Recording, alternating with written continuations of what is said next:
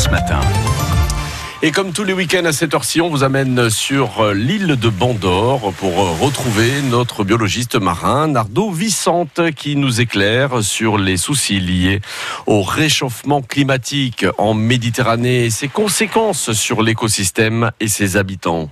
Si cette augmentation de la température ne semble pas avoir un effet sur l'herbier de Posidonie, qui est l'écosystème clé du littoral méditerranéen et qui se porte bien partout où il existe encore, il n'en est pas de même de certaines espèces, comme les espèces fixées sur les tombants rocheux du coralligène.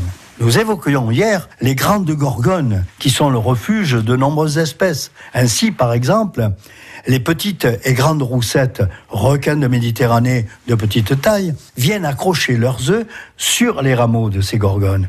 Et parmi les espèces fixées qui souffrent de l'élévation de la température, on peut citer également les éponges qui se dégradent totalement. Avec le retour des températures plus basses, ces espèces arrivent à se régénérer. D'autre part, on peut observer l'apparition de certaines espèces en nombre près du littoral, alors qu'en temps normal, elles ne sont pas si nombreuses. Et justement, Nardo, quelles sont ces espèces?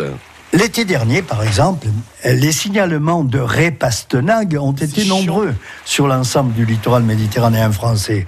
Et ces raies pastenagues bleues se sont rapprochées des côtes pour se reproduire.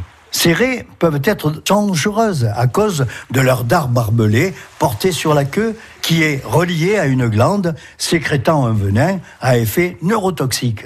Mais en aucun cas, elle n'attaque. Il s'agit d'une espèce bien présente en Méditerranée, tout comme le barracuda, d'ailleurs bien connu des pêcheurs, sous le nom de bécune à bec jaune. Depuis quelques années, avec le réchauffement des eaux, les populations de barracuda sont devenues très importantes poissons pélagiques, ils entrent en concurrence avec les liches et les dentis au niveau de la nourriture.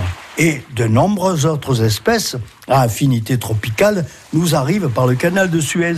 On les dénomme pour cela espèces lessepsiennes, par référence à Ferdinand de Lesseps, architecte du canal de Suez.